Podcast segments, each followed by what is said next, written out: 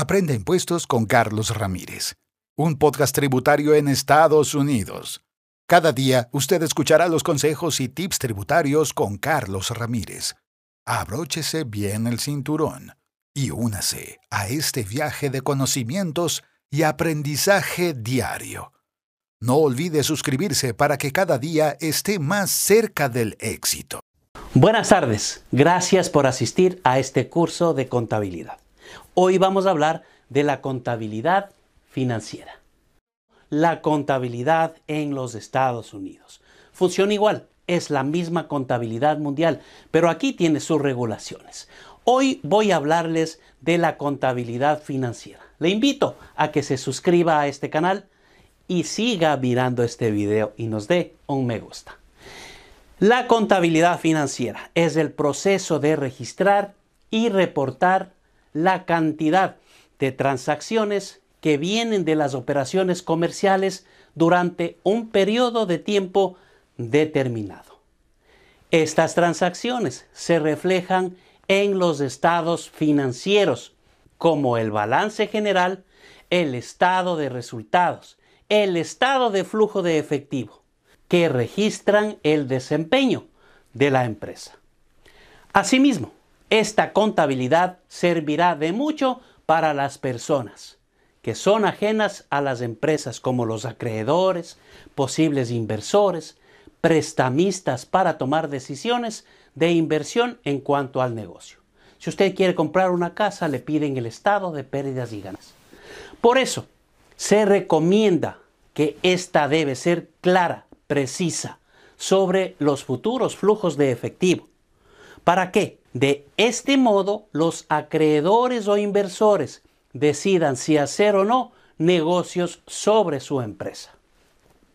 Ahora, en cuanto al tema de auditorías, las cuentas de las empresas públicas siempre entran en escrutinio imparcial por la parte de los contadores externos para comprobar si son exactas y claras. Este es un requisito legal. En la mayoría de países se realiza para garantizar la transparencia de las finanzas corporativas de la empresa. También el negocio puede realizar una auditoría interna antes de dar cuentas a un auditor exterior. Existen elementos claves en esta contabilidad y es que las cuentas de pérdidas y ganancias y el balance y los estados de flujo de efectivo son los más importantes en una inversión anual. Por este hecho, es muy importante que se tenga conocimientos de los principios de contabilidad para poder entender estos resultados. Los contadores debemos comprender los requisitos legales que se deben satisfacer los estados y de la forma en que las leyes puede afectar a una empresa y a sus cuentas. Entonces, analicemos estas. Por un lado, tenemos las normas de contabilidad. Aquí se ven los principios aceptados de esa práctica para poder garantizar la exactitud y prevenir el fraude. Las empresas deben cumplir las normas y los reglamentos de la contabilidad ambiental. Después tenemos declaración de pérdidas y ganancias. Aquí se muestra cuánto dinero gana la empresa y este es útil especialmente para los posibles inversionistas y partes interesadas. En esta se descubrirán los ingresos, las ganancias, los gastos y también las pérdidas. Aquí también se puede informar a una empresa si es necesario hacer una advertencia de beneficios.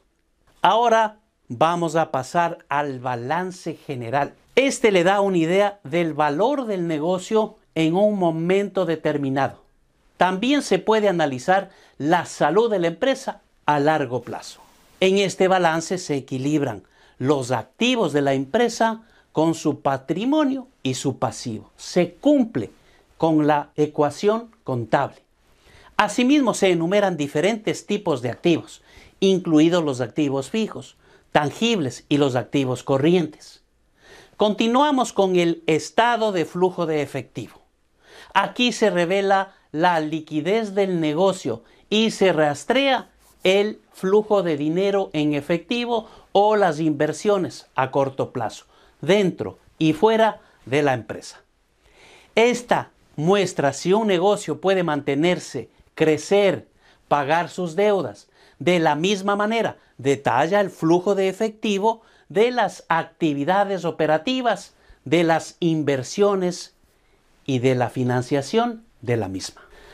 Pasemos a la contabilidad ambiental. ¿La ha escuchado alguna vez? Esta cuenta con varias normas y reglamentos ambientales que obligan a la empresa a disminuir el impacto ambiental de sus actividades comerciales. Esto generalmente para los fabricantes, para los que producen. Uno de los requisitos es presentar credenciales verdes en los estados financieros y el otro es revelar el cumplimiento de los criterios ambientales y sociales. Ahora, vayamos a la depreciación. Aquí se contabiliza la disminución del valor a lo largo de la vida del activo fijo tangible con el fin de repartir el costo de los activos y por último tenemos la amortización y reducción. Aquí se contabilizará la disminución del valor a lo largo de un periodo de tiempo de una serie de activos intangibles, como son los préstamos y recursos naturales. Los activos intangibles, me refiero a las patentes, a marcas, logotipos, derechos de autor. En cambio, los recursos naturales incluyen los minerales y los bosques. Para terminar, al final de los estados financieros siempre se escriben pies de página, en donde se proporcionan cálculos de respaldo y detalles adicionales a las declaraciones. En realidad, las notas al pie son una mina de oro de datos que incluyen las políticas contables de la empresa. Pero, en resumen, comprender los fundamentos de la contabilidad financiera es necesario para revisar la empresa y comprender a la misma. Por este motivo, la capacidad de leer y analizar los informes es vital para desarrollar una carrera exitosa en la industria financiera. Muchísimas gracias. A usted que tiene una afición contable, una afición tributaria, o a usted que quiere iniciar su propio negocio. Muchas gracias, que tenga un excelente día y lo más importante, reciban muchas bendiciones. Aprende impuestos con Carlos Ramírez, un podcast tributario en Estados Unidos. Cada día usted escuchará los consejos y tips tributarios con Carlos Ramírez.